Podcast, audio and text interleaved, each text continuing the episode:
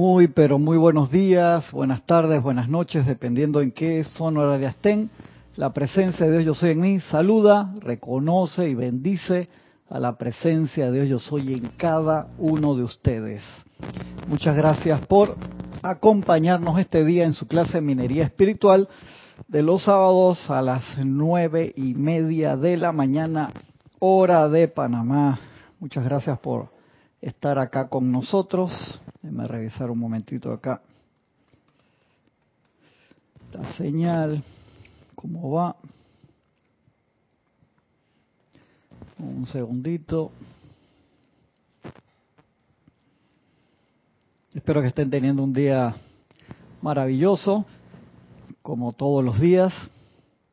Les comento, estoy viendo esta serie nueva en el canal de Disney de Obi-Wan Kenobi. Está buenísima. Realmente está, está muy, muy, muy buena la serie. Me ha gustado mucho porque originalmente iba a ser una película de estas que ellos están haciendo aparte de, de lo que es la, la, aparte de lo que es las películas originales como el spin-off que hicieron de Han Solo cuando era más joven, pero decidieron uno de los productores en vez de hacer una película hacer una serie corta, son solamente seis capítulos y se desarrolla exactamente diez años después del episodio 3. Está Obi-Wan Kenobi escondido en Tatooine, ve de lejos a Luke que está creciendo, pero la película está realmente muy, muy, muy, muy buena. De verdad que tiene una, tiene unos detalles importantes, vale la pena verla para comentarla. Y ayer este me enteré que, bueno, le fue tan, pero tan bien con el primer capítulo que ya les dieron eh, luz verde para hacer la segunda temporada y los productores se quedaron segunda temporada que nosotros nada más habíamos pensado hacer hacer solamente seis capítulos así que veremos que dentro de ese universo de Star Wars tienen muchas cosas y me gusta muchísimo de verdad que sí tiene muchos detalles buenos y uno de los detalles que sale allí que no es gran spoiler que cuando se acaba el episodio 3 Yoda le dice a Obi-Wan te voy a dejar tarea para que comulgues entres en comunión con alguien que ha regresado del lado de la luz que ya es uno con la fuerza, hablando del maestro del Cuaigón, y vemos acá 10 años después, no puede meditar de tanto, le llegan cada vez que se, se trata de aquietar, le llegan todas esas imágenes de todo lo que le pasó con, con Anakin, que es Darth Vader ahora en la serie, y es buenísimo ver ese ejemplo, casi que como para ponerle un cintillo de que si usted está pasando por esto, llame ya. Curso de aquietamiento en Serapis Bay. Sí, cuando lo vi me, de una vez me parece eso, yo le voy a comentar eso a Ramiro porque me dio, me, gustó muchísimo esa parte, la parte humana y de eh, las luchas que podemos tener cada uno de nosotros y todo eso se refleja de una forma muy interesante en esa serie. Acuérdense que, como lo dijera el maestro Dios Saint Germain, él decía, en el futuro próximo, eso escrito en los años 30, veremos en el cine muchas cosas iluminadas que se dará la enseñanza de forma este, visual. Y sabemos que una imagen vale más que mil palabras, de ahí que nosotros usamos tanto esos recursos cinematográficos, de series, de documentales.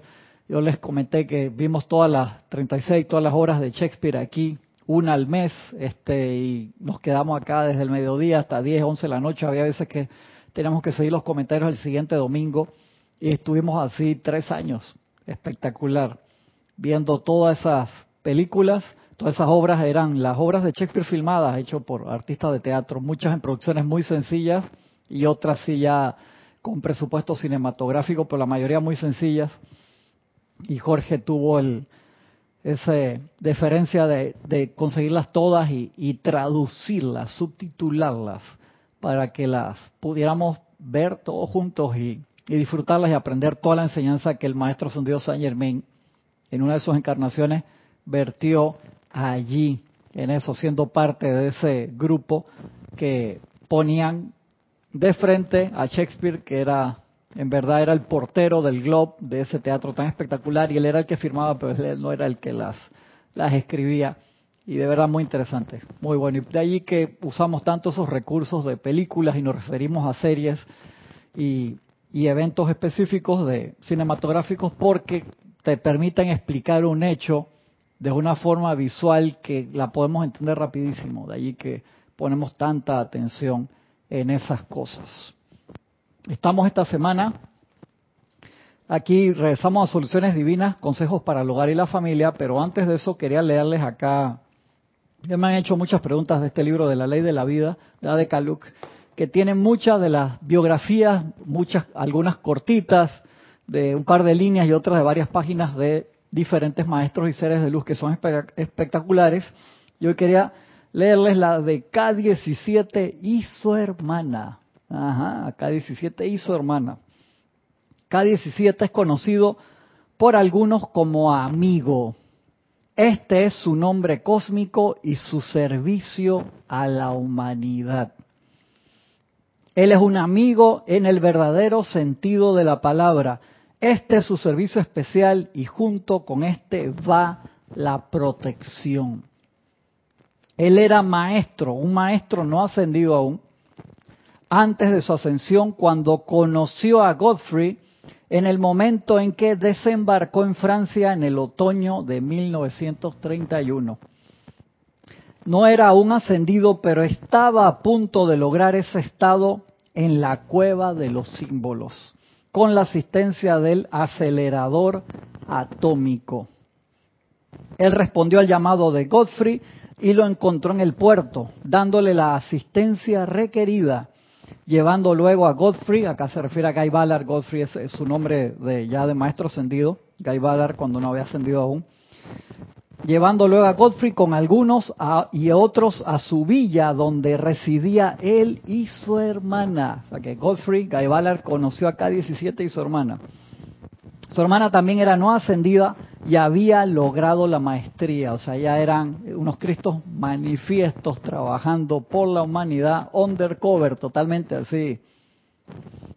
Tu hermana también era no ascendido y había logrado la maestría. Él tenía 310 años de edad, imagínense cuando lo conoció Godfrey en 1931. Su hermana 300 y su apariencia era de una muchacha joven.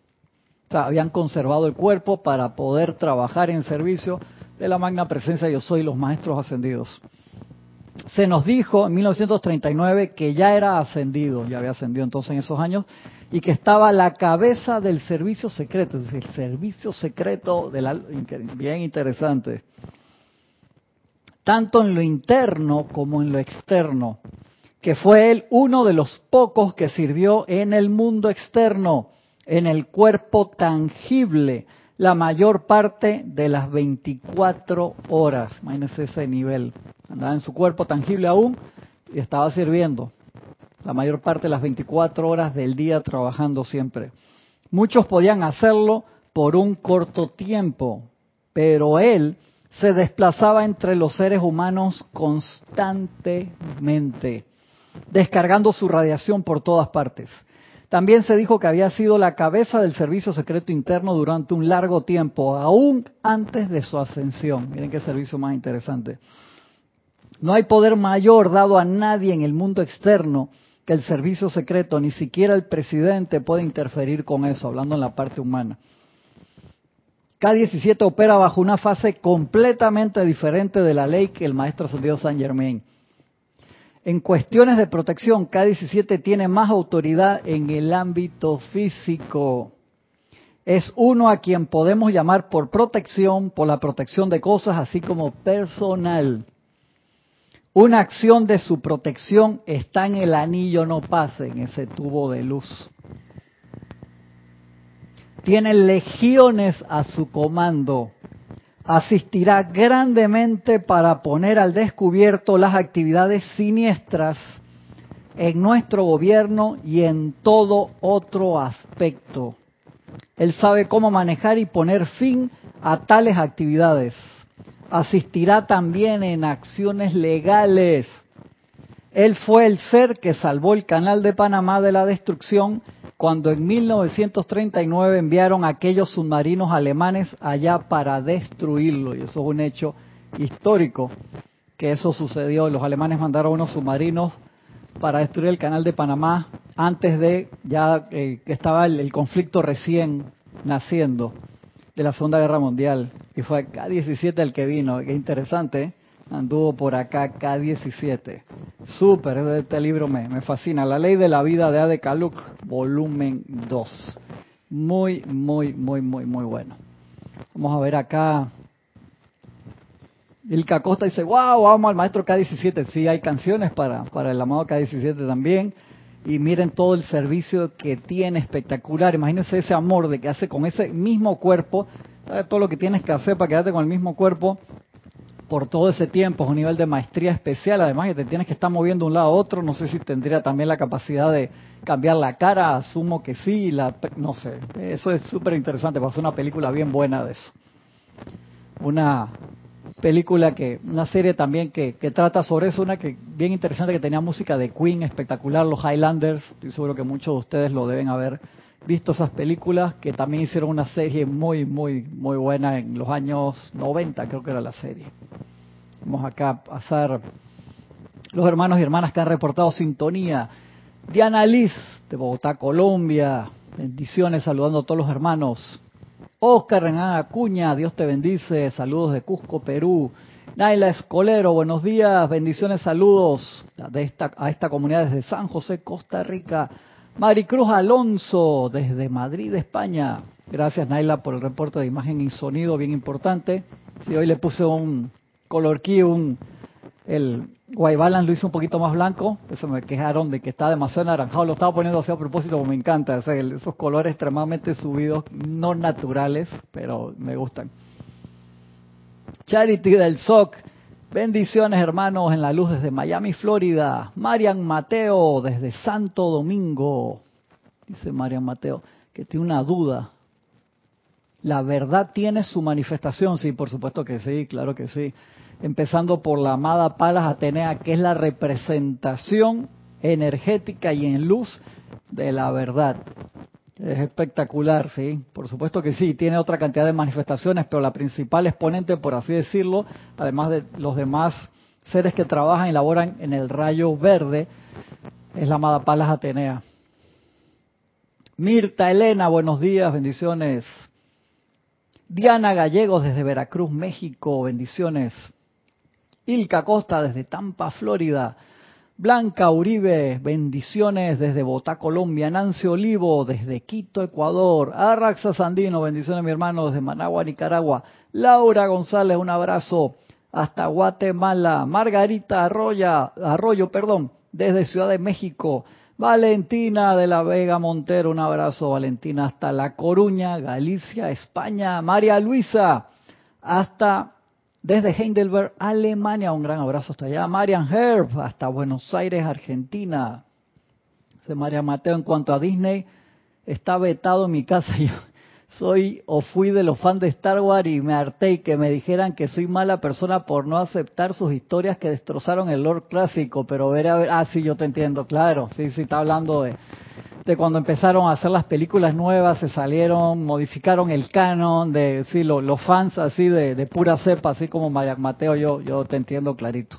Hasta Mark Hamill, que es el personaje que hace de Luke Skywalker, salió hablando de él, estaba triste cuando vieron el, el que pusieron a Luke Skywalker como muy amargado, muy triste en las películas, y ahí se le, se le fue la mano en pollo, Marian, de verdad que sí esa parte de los fans quedaron tristes. Con eso ellos estaban tratando de, atrapar a los fans originales y los de las nuevas generaciones, pero de verdad que ahí este, se les puede sacar carne, claro que sí, las películas tienen muchos detalles muy buenos, pero en la parte de la historia principal hubo mucha gente ahí que, quedó un poco triste. Por eso los directores que están haciendo las series, por lo menos los que son los que están haciendo la del Mandalorian y este que están haciendo acá la de Obi-Wan, son fans de los originales que han tratado de agarrar el espíritu original de George Lucas y revitalizarlo. en eso están y bueno, ahí están haciendo esos directores y productores están haciendo un buen trabajo. Esperemos que en las partes de las películas puedan mejorarlo también para todos. Tania Goldberg desde Tampa, Florida. Bendiciones. Denia Bravo. Bendiciones Denia Bravo hasta Hope Mills, Carolina del Norte, USA. Uy, se me fue, se me fue aquel, el, YouTube, el chat. No funciona muy bien, a veces se va y te salta. Leticia López, un abrazo hasta Dallas, Texas. Sí, eh, la razón por la cual no se tradujo el volumen 1, dice Jorge que lo que estaba en el volumen 1 estaba, el 99% estaba en los demás libros, fue por eso. Fue por eso, Rax. Porque es claro, pues que el volumen 2, eso es como cuando uno ve la primera película original de Star Wars, así en pam, pam, A New Hope, La Nueva Esperanza es episodio 4 y no 1977, que como que el 4 y dónde está el 1, 2 y 3. Como 50 años después fue que se hicieron, hermano. Pero bueno, gracias Padre. Sí, Raxa fue por eso. Jorge lo revisó para la traducción, estaba todo en, en, en, los demás libros. Esta casi tenía muchas cosas que no estaban y entonces por eso se, lo, se tradujo, ¿no? Roberto Fernández, bendiciones, mi hermano. Lisa, bendiciones, Lisa, Lisa Owner desde Boston. Dice, el sonido de la radio o de la televisión. A ver, ¿cuál está, cuál está reventado? No, no, no, no está reventado acá. Por las dudas, revisa ahí tú, este, tu equipo, pero gracias, gracias por reportarlo. No lo veo, no lo veo reventado ni en la ni en la salida de la televisión ni en la ni de la radio. Porfa, para que me comentes, Diana, si si es tu equipo, si lo puedes bajar, subir de nuevo para ver qué tal. Pero gracias, gracias, es bien importante esa esos comentarios. María Luisa, Qué sincrónico, muchas gracias. Hoy he pedido inspiración por un asunto a quien invocar. Mira que gracias, gracias Padre. Dale, gracias a la presencia María Luisa. Isabel Besenbel Carrera, bendiciones hasta la soleada Miami. Gisela Steven, desde acá del patio, un abrazote, Gisela. Seguimos acá en la, en la clase entonces y seguimos en esta parte acá, soluciones divinas, consejos para la familia.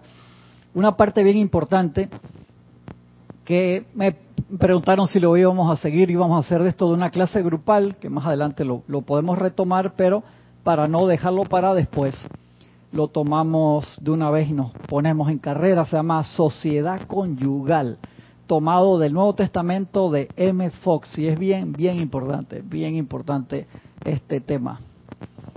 Es el matrimonio, es el vínculo más íntimo en la vida. Es importante, por ende, que recordemos que el matrimonio primero que todo es una sociedad de dos, un partnership. Y esta, como cualquier sociedad de este tipo, debería mantenerse en una proporción de 50-50. Así, por supuesto. Ambos socios en la sociedad conyugal con los mismos derechos y deberes.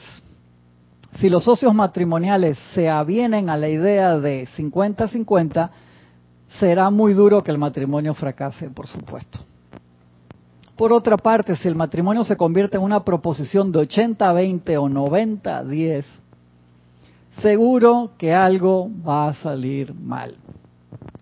El problema en cualquier sociedad es generalmente causado porque un socio trata de obtener más de lo que le corresponde.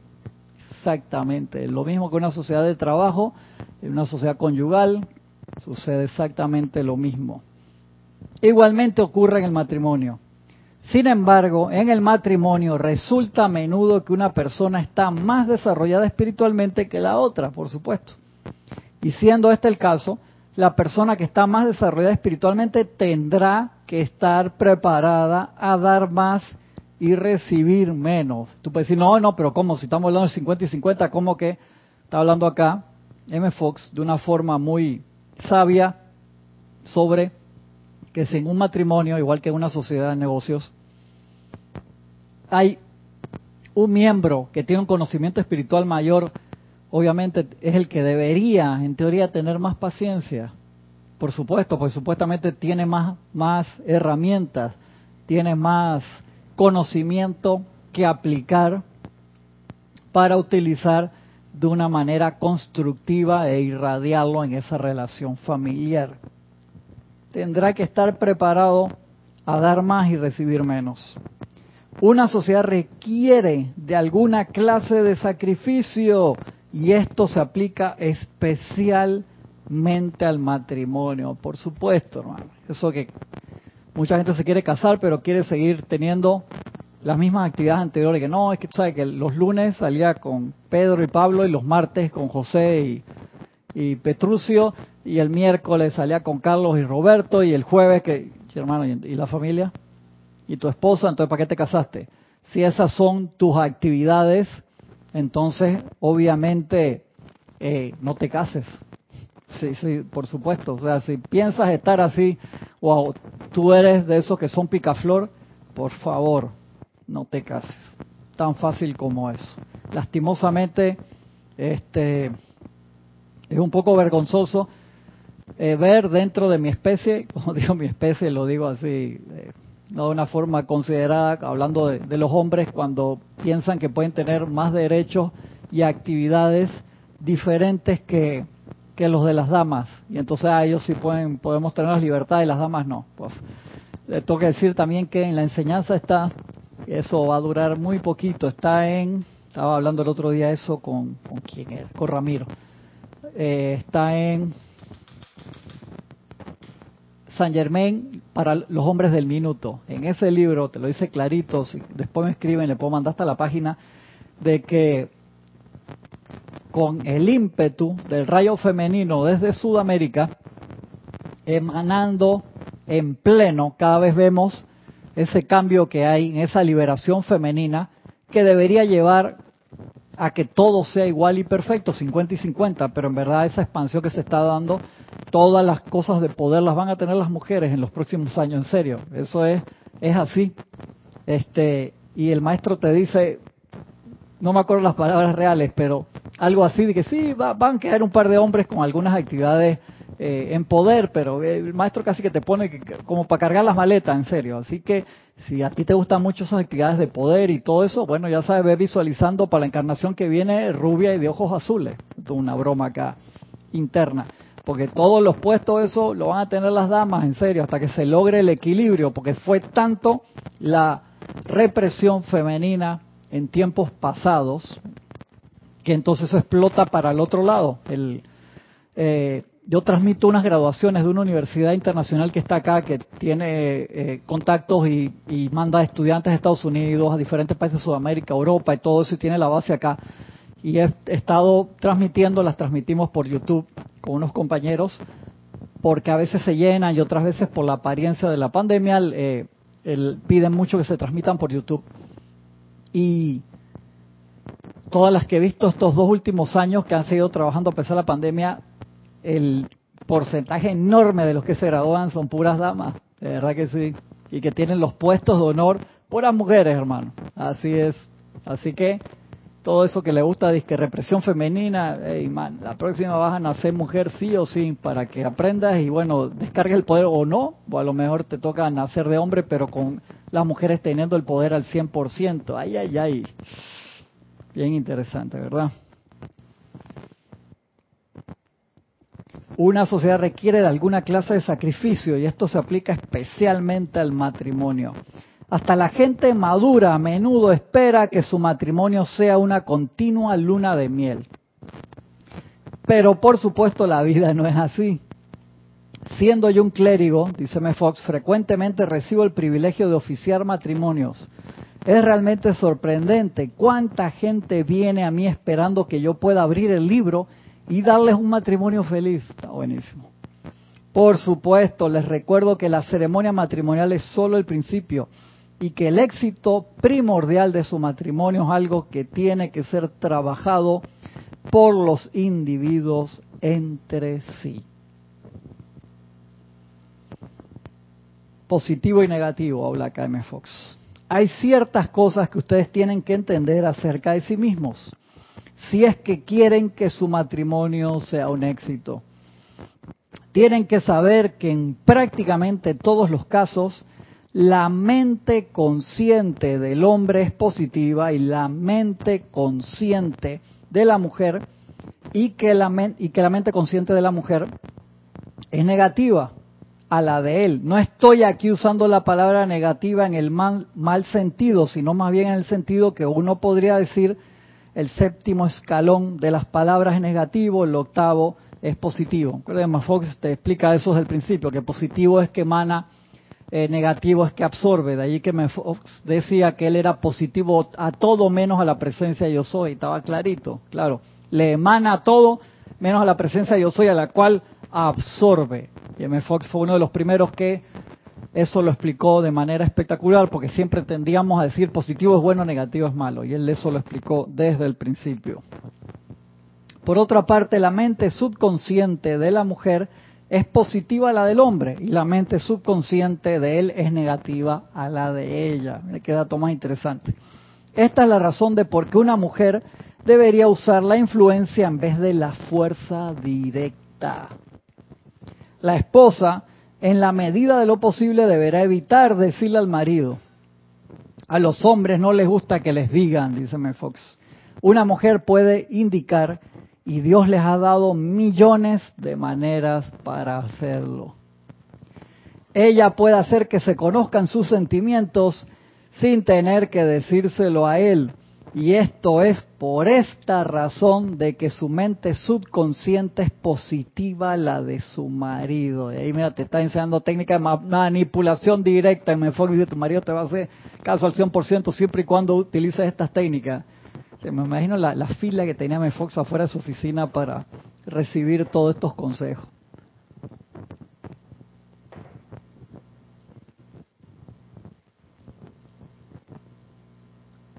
Dice, por otra parte, el hombre se inclina a usar el acercamiento directo a las cosas porque su mente consciente es positiva a la de ella. Y las mujeres necesitan entender esto. La gente cuando se casa se imagina que va a vivir felizmente de allí en adelante. Pero eso es absurdo. Sé que sueno como un enquistado solterón, dice Fox. Pero como ustedes saben, los espectadores ven la mayor parte del juego. Y en mi trabajo de tratar con toda clase de problemas tengo la oportunidad de conocer mucho acerca de la gente. Es ridículo esperar vivir juntos mes tras mes, año tras año, sin que de ninguna disputa ni que se presente problema alguno. ¿Cuál es el por qué? Cuando uno habla dentro de las enseñanzas, ¿para qué uno se casa? ¿Para qué? Para crecer juntos. Eso es parte de la escuela misma, de la vida, para tener un proyecto juntos, para manifestar ese amor, hacerlo crecer e irradiarlo. Y si se tiene la oportunidad, bueno, tener hijos, que normalmente en muchas parejas modernas ya no, no quieren tener hijos y vemos eso que lo, hablamos la, la semana pasada. Pero los que sí tienen esa oportunidad de dar cabida a nuevas almas en, en la familia y de allí poder irradiarlos y darles la oportunidad de ser libres. Problemas maritales, dice Fox. Cuando hay problemas en el matrimonio y si no hay diferencias, probablemente hay tanta indiferencia que nada importa. Por eso no esperes, ah, me voy a casar y va a ser un lago como un espejo, qué pereza. Ahí no hay crecimiento, entonces hay indiferencia y eso es triste. El socio más desarrollado espiritualmente debería arreglárselas por sí solo y trabajar espiritualmente hasta que disminuya el enojo, dice Fox. No se te ocurra abrir la boca o tomar acción alguna cuando estás enojado. Mira eso. Mira eso. Increíble, de verdad que buenísimo. Se llama sociedad conyugal, tomado en el Nuevo Testamento de Mefox. En el Nuevo Testamento de Mefox está eso, sociedad conyugal se llama ese capítulo, Mariam. No se te ocurre abrir la boca o tomar acción alguna cuando estás enojado. Vete solo y disuelve primero el enojo o resentimiento y entonces ve directamente a tu socio y conversalo correctamente y claramente. No te traes las cosas para conservar la paz, ya que si así lo haces, se encontrarán en tu subconsciente y ya sea que saldrán en una explosión, y eso pasa así, te lo aseguro, que destruirá el matrimonio o destruirá el cuerpo. Entonces cuando las cosas no se hablan, quedan ahí en represión. Y un momento que van a explotar, en serio, te destruyen la relación o te destruyen el cuerpo. Eso es es muy fuerte. Y de allí que el socio espiritualmente más avanzado tiene, el que, tiene que meterle más ganas a eso. No esperes que se arregle la cosa sola del otro lado. Uno tiene que meter, tiene que meter ganas allí, ¿no? De verdad que eso es sumamente importante. Y a veces los pequeños detalles son los que, los que más valen, no, no la, las grandes cosas. Ah, sí, la llevé de paseo a un crucero. Ah, qué bien, que salen muy bonitas las fotos en Instagram y todo, pero ¿cómo es la, la relación de día a día? Los pequeños detalles, las cosas que, que hacen la, la diferencia y, el, y el tener paciencia y ponerse en los zapatos de la otra persona, que no es fácil.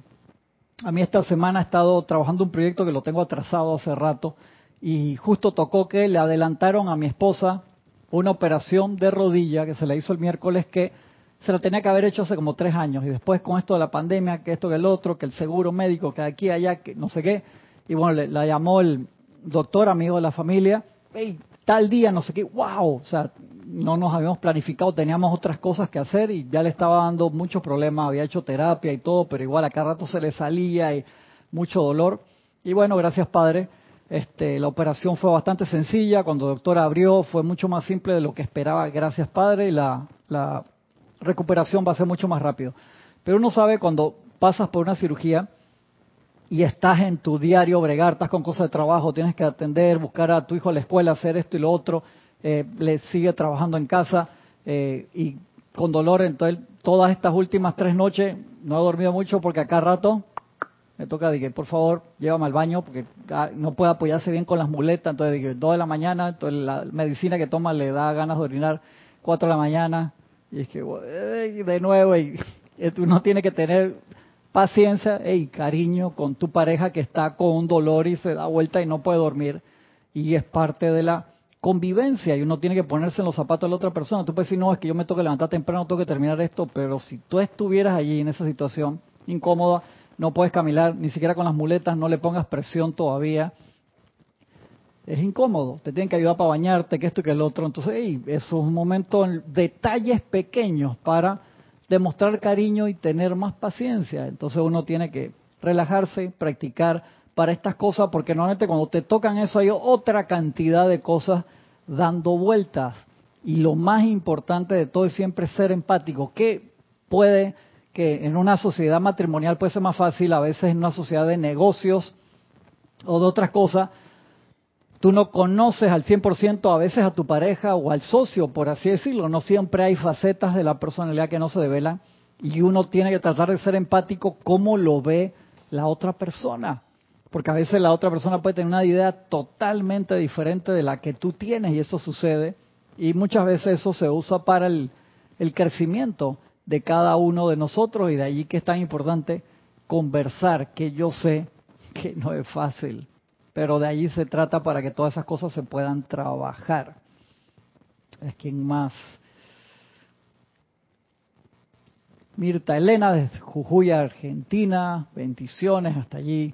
Olivia Magaña, un gran abrazo hasta Guadalajara, México. Emily Chamorro hasta Toledo, España, bendiciones. Alonso Moreno Valencia hasta Manizaldas, Caldas, Colombia.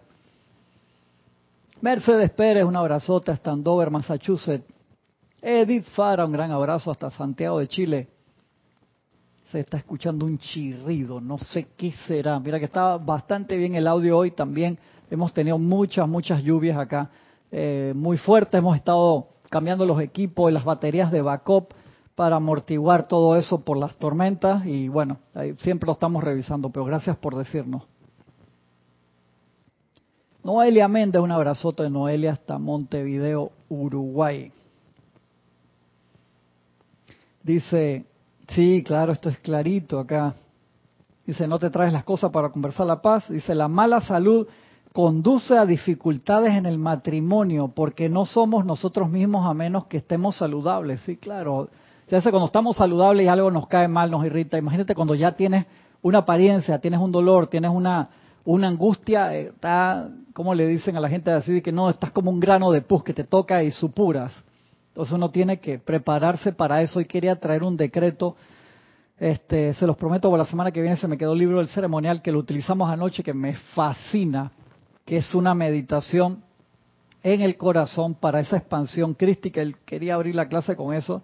Se me quedó el libro, realmente les pido disculpas, pero semana que viene lo, quiero hacer de segunda en importancia en el matrimonio viene la cuestión simple de las buenas maneras, son cosas prácticas y el eh, Sanal te habla eso clarito, a mí eso me, me, fue como un rayo de iluminación cuando lo leí la primera vez, el luz del mundo. Uno piensa que no, toca hacer un ceremonial allá en el Estadio Azteca ahí con 250 mil personas o en el Maracaná con no no no es eso. Luz del mundo es en los pequeños detalles porque esos son los que se pegan. En serio esos son los detalles que se contagian hacer reír a un niño que está llorando sonreírle a la cajera del banco o del supermercado que hizo turno doble al señor que te abre la puerta en donde tú vives ahí en los apartamentos o en la entrada del de del banco o lo que sea, cosas sencillas pero de corazón, no, eh, eh, eh, no, no una mueca ahí de la boca para afuera, sino de verdad no tienes que hacer ningún ademán, sino te cargas en esa radiación y la expandes en ese momento, detalles pequeños pero tan amorosos e importantes, de verdad que sí. Las buenas maneras las buenas maneras constituyen el aceite en la maquinaria de las relaciones humanas.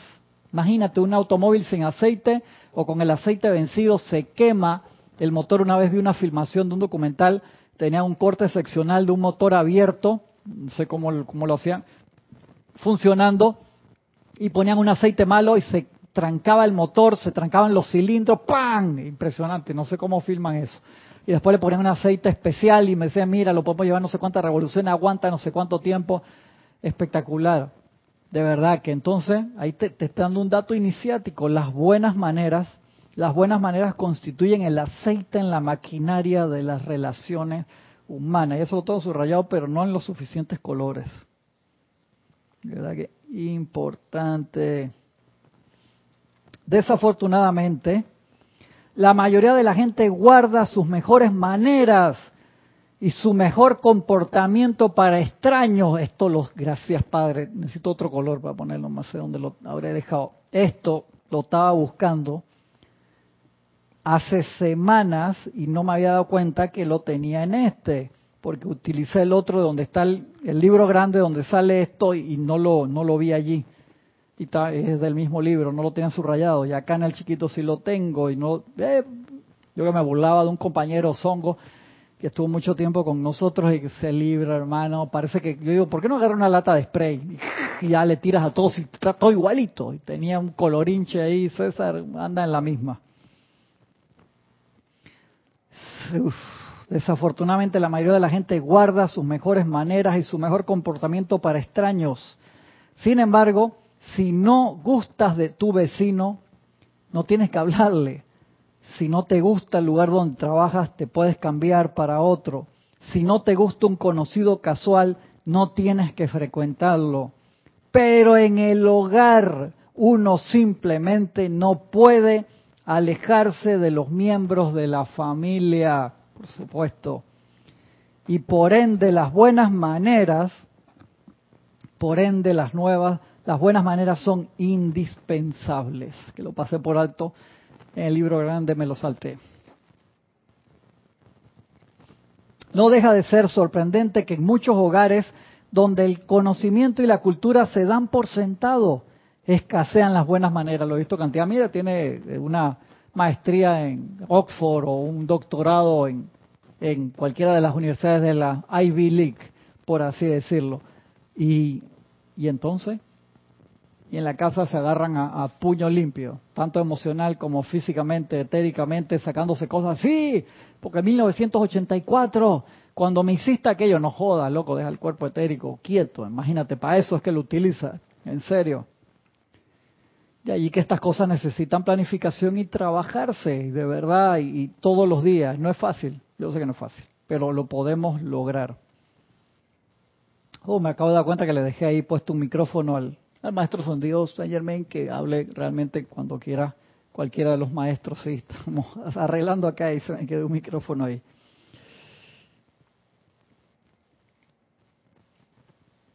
Es increíble. No deja de sorprenderme que en muchos hogares donde el conocimiento y la cultura se dan por sentado, escasean las buenas maneras.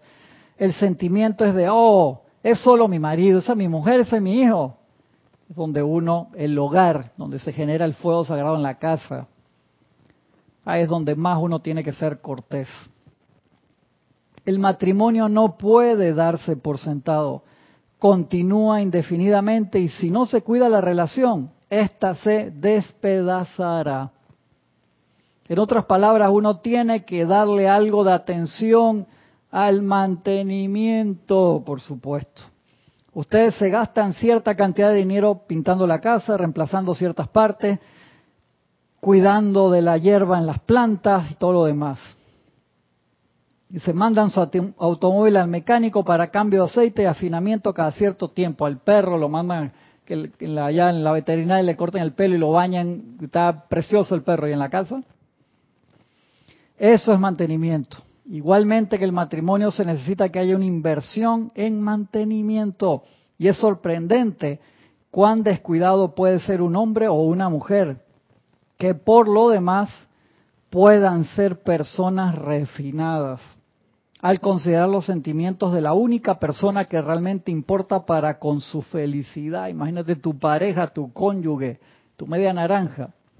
Me acuerdo una vez, estábamos con Jorge, no me acuerdo dónde era, y una de las personas que estaba ahí en la charla hacía que mirara, dice, mi medio limón. O sea, yo no, yo no podía aguantar la risa, en serio. A yo creo que me puso hasta colorado y todo, porque yo estaba ahí sentado acompañando para la clase y una de las personas que estaba ahí te sale con, con una de esas refiriéndose a su a su cónyuge. Yo no aguantaba la risa, Jorge me miraba y que no puedo, no aguanto, Jorge. Crítica familiar. ¿Qué dicen acá los hermanos? Laura González dice audio y video perfectos. Gracias, Laura. Valentina de la Vega, aquí audio y video perfecto, sí, o sea, cuando varios y algunos me han escrito acá al, teléfono ahí que siento los mensajes, se los agradezco, de que lo están recibiendo bien, por eso les pido que revisen también sus, sus dispositivos. Gracias, gracias. Que revisen sus dispositivos porque a veces pueden tener algo allí también, ¿no? Cuando ya varios me dicen, yo lo reviso y les agradezco un montón siempre. Valentina Lavea también dice que bien. Aniel Calacayo desde Linwood, California, bendiciones. Lourdes Narciso, un abrazote de Lourdes desde Venezuela. Elizabeth, aquí sí, un abrazote hasta Uruguay.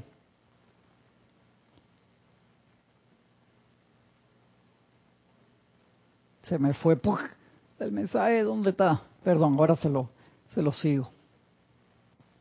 Uf, esta parte, la primera vez que la leí, yo dije que esto es un dato iniciático y que lo podemos pasar y meter la pata, esto no es fácil. Crítica familiar. Estamos, uy, en serio, ya quedan 15. Crítica familiar. Por ejemplo, dice M. Fox, bajo ninguna circunstancia, bajo ninguna circunstancia, bajo ninguna circunstancia bajo ninguna circunstancia, jamás deberías criticar la familia de tu cónyuge. Esa no es fácil. la suegra que no sé qué, tu mamá, que mira estas cosas que... El suegro, o mira a tu hermano lo que hizo, o mira... Esa no es fácil, no, no dice ni bajo ninguna circunstancia. ¿Cómo, Emmed? ¿Cómo? Si él lo quiere hacer, si tu cónyuge quiere criticar a su propia familia, que lo haga, pero tú no, en serio, ahí se, se, se, prende un switch primigenio, no lo hagas, en serio. Si él lo quiere hacer, deja que lo haga. Deja que diga lo que quiera acerca de su familia, pero no lo digas tú. El vínculo familiar fue hecho en la infancia, mucho antes de que te conociera a ti. Puede que él se haya vuelto contra su familia o que se haya acabado de despertar al hecho de que su hermano es un, un personaje de mucha maldad. Sin embargo, en las capas internas de su subconsciente hay un vínculo emocional que resentirá la crítica de alguien que no sea miembro de la familia. Eso es así, en serio. Ya ponle atención a esa línea, pero, que te va a salvar de muchas cosas si tú practicas. Esa parte que está ahí es espectacular. Después que una pareja ha estado casada por algún tiempo, se observan ciertas peculiaridades en el cónyuge. Después de todo, cada uno es un ser humano y todo el mundo tiene ciertas idiosincrasias y fallas de carácter. En el matrimonio es solo cuestión de sentido común el evitar remachar sobre estos puntos flacos. Exactamente. No, te ponga, ay, mira, cómo roncaste anoche, que no. A menos que sea algo crónico, que digo, hay que trabajarlo por la salud de, de ambos, que si ronca así en ultra estéreo, THX, sonido surround, claro que hay que hablarlo porque ninguno de los dos entonces descansa bien, ¿no? Si tu cónyuge tiene un temperamento violento, esto es bien importante. Si tu cónyuge tiene un temperamento violento, evita alborotarlo, evita excitarlo. Puede que tu peor falla no sea el temperamento, sino algo igual de difícil para ti. Eso es lo más importante. puedes decir, ah, mira que mi pareja tiene esa falla horrible. Lo, lo más seguro tú que por ley están ahí para, para lijar eso, para transmutar eso. Tú también tengas una falla igual, pero no la ves, porque es sumamente difícil verse las fallas a uno mismo. Y dice, no, pero yo no hago eso, pero haces otras cosas y no nos damos cuenta. Eso es muy, muy sutil. Puede que tu peor falla no sea el temperamento, sino algo igual de difícil para ti. Tu materia, como tantas veces hemos hablado aquí. Así que ayúdale a controlar su temperamento y él te ayudará a controlar tu falla. Mira qué lindo eso. Espectacular. De verdad que sí. Wow, da como una voz de, de esperanza muy, muy, muy especial. Uf. Ayúdale a controlar su temperamento y él te ayudará a controlar tu falla. Supongamos que la otra persona tiene puntos de vista que no se acoplan mucho con los tuyos. ¿Por qué habrías de controlar la religión, la política o los sentimientos de otra persona? Para qué te casaste entonces en primer lugar, ¿no? Si uno sabe, wow, por eso es tan importante hablar esa parte de que son temas bien sensibles que desde chiquito uno le enseña cuando uno va a casa ajena, uno no habla de religión, de política, nada de esas cosas porque son temas muy muy sensibles, ¿no? Y por supuesto, sobre todo en el estudiante de la luz, uno tiene que estar muy claro en esto, o sea, te vas a casar, enamorado, lo que sea, y habla sobre cuáles son tus actividades. Yo le dije a mí, siempre con mucho pesar, una compañera con mucho talento, que el esposo le decía, en el momento que nos casemos, y daba clase, hacía de todo y, asumió eso. Y a mí, no sé, estará en su plan, tendrá algo que aprender allí. Dejó de, participar por esa razón, ¿no? Y si tú lo sabías de antemano, hey, really, o sea, tú vas a coartar tu, tu libertad. Digo, no te digo que obviamente tienes familia y, y, vas a tener hijos y todo eso, no, no tienes oportunidad de estar acá todos los días, pero obviamente puedes participar cada vez que quieras con tu energía vital las veces que quieras y puedas hacerlo en orden divino, no uno pide su espacio. Estoy seguro que, que esa joven no le dijo al esposo, ok, sí, dale, tú también puedes estar con, en fútbol con tus amigos, irte a acá al bar y todo eso, pero en el momento que nos casamos nunca más va. No creo que haya sido así. Entonces son cosas que uno tiene que ser sensato y conversarlas si es que te interesan esas cosas. Si esto es un pasatiempo para ti, y que entonces estás solamente en esto porque estás esperando que te salga otra cosa más importante, bueno, ya eso es otro detalle. No me voy a meter por ahí. Estoy hablando con la gente seria en la expansión de la luz. ¿Por qué habrías de controlar la religión, la política o los sentimientos de otra persona? Una verdadera asociación se apoya sobre derechos iguales, por supuesto de manera que nunca traten de controlar las convicciones de religión política o convicciones personales de sus esposos o esposas. Eso es vital. El darle una oportunidad de expresión propia tenderá a fortalecer la relación entre ustedes, haciéndola más fresca y renovada. Mira qué lindo.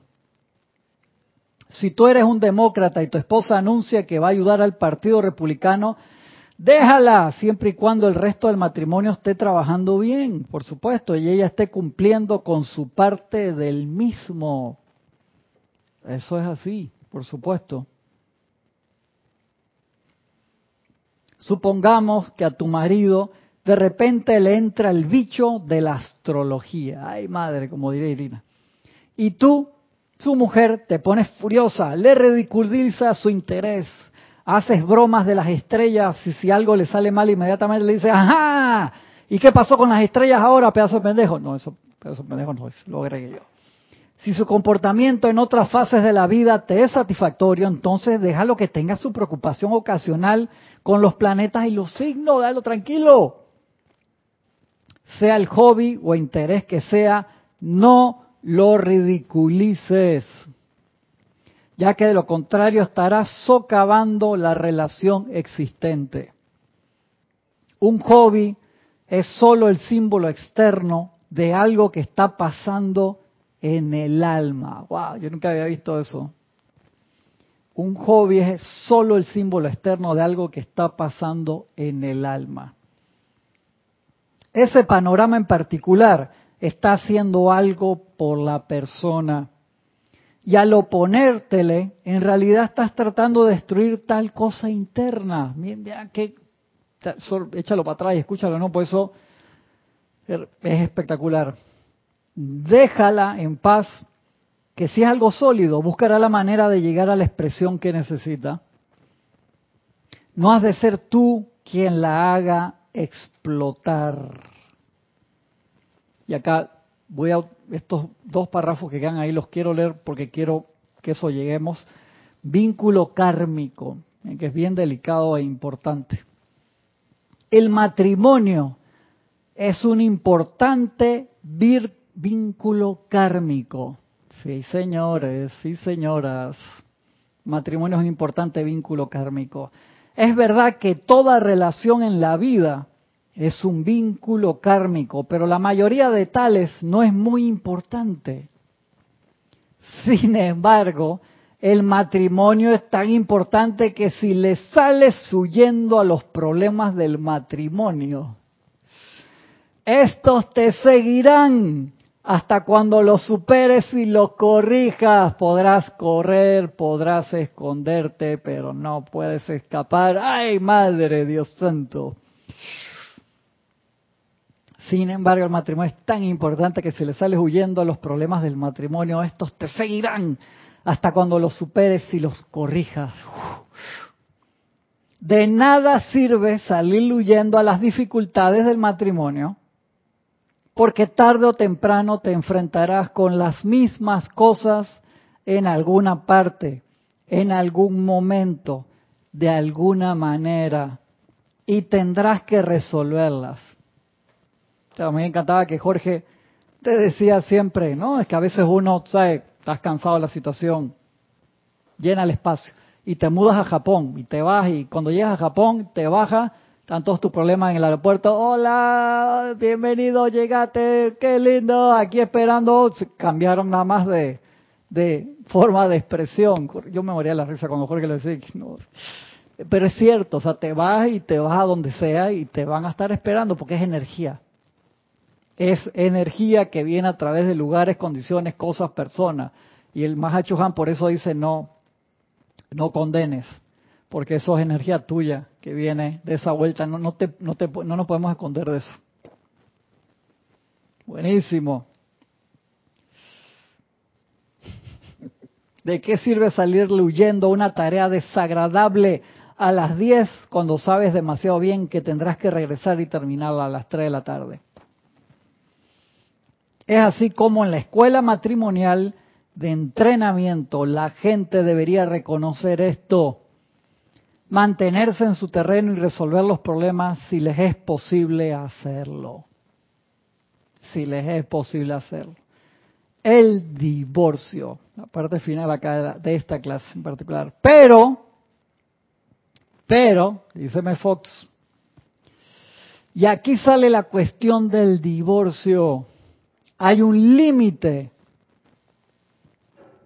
en cuanto a lo que se le puede pedir a un hombre o una mujer que aguante. seamos sensatos. Mira lo que dice acá. Cuando la cosa es absolutamente irremediable, cuando la cosa es absolutamente irremediable, y un cónyuge no le da al otro ninguna posibilidad de hacer del matrimonio un éxito, agotaste todas las avenidas para, para hacerlo. Entonces creo que el divorcio es la mejor idea, dice M. Fox. Es la mejor salida. No tiene caso prolongar la situación, sí, humanamente hablando, esta no tiene esperanza. Sin embargo, si hay alguna esperanza, entonces mantén tu territorio y trabaja el matrimonio a punta de oración. Es extraordinario el poder que tiene la oración para hacer que un matrimonio se enderece. Mira qué bello. Por supuesto, si hay niños involucrados, el problema es doblemente serio. El matrimonio es una escuela tan difícil por razón de lo íntima que es. Cubre todas y cada una de las fases de tu vida y nunca te le puedes escapar en tanto exista el matrimonio. La colegiatura de la escuela es amor. La colegiatura de la escuela, de la materia matrimonio, es el amor.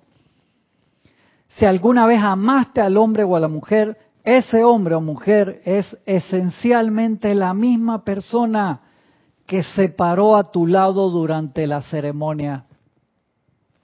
Las cualidades originales todavía están allí y siempre hay una posibilidad de regresar a la posición original. Qué bello.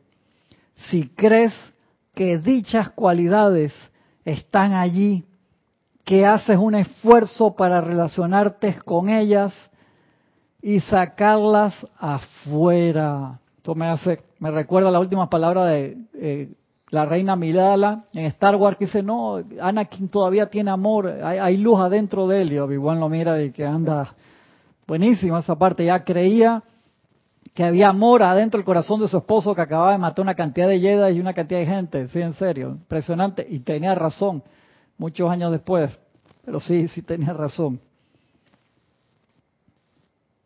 Una vez di un número de conferencias en Londres, al final de las cuales se me acercó una mujer y me dijo, cuando por primera vez vine a estas conferencias hace seis meses, estaba haciendo los arreglos con mi abogado para tramitar el divorcio, pero comencé a orar y ahora el hombre del que me iba a divorciar desapareció y regresó el hombre con el que me casé.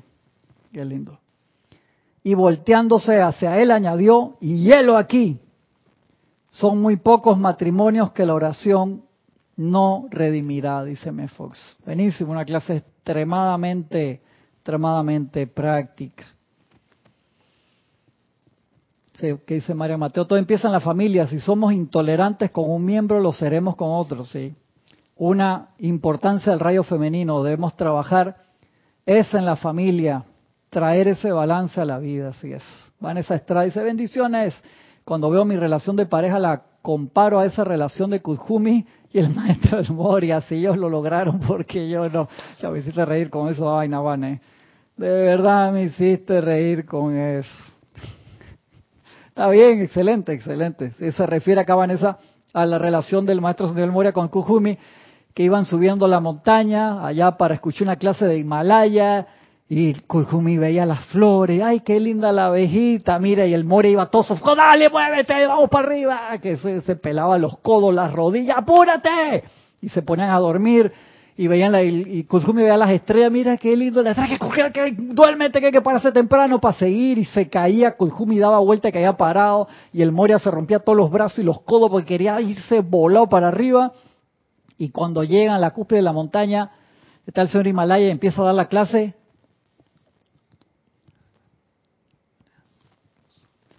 lo hago así sin audio porque eso fue lo que le pasó al Moria, el Moria y Kuzumi sí, Sí, Kuzumi estaba escuchando todo, porque subió feliz y en paz, y el Moria subió todo reventado las rodillas, regañando a su hermano Kuzumi y no escuchó un carajo la clase que les acababa de dar.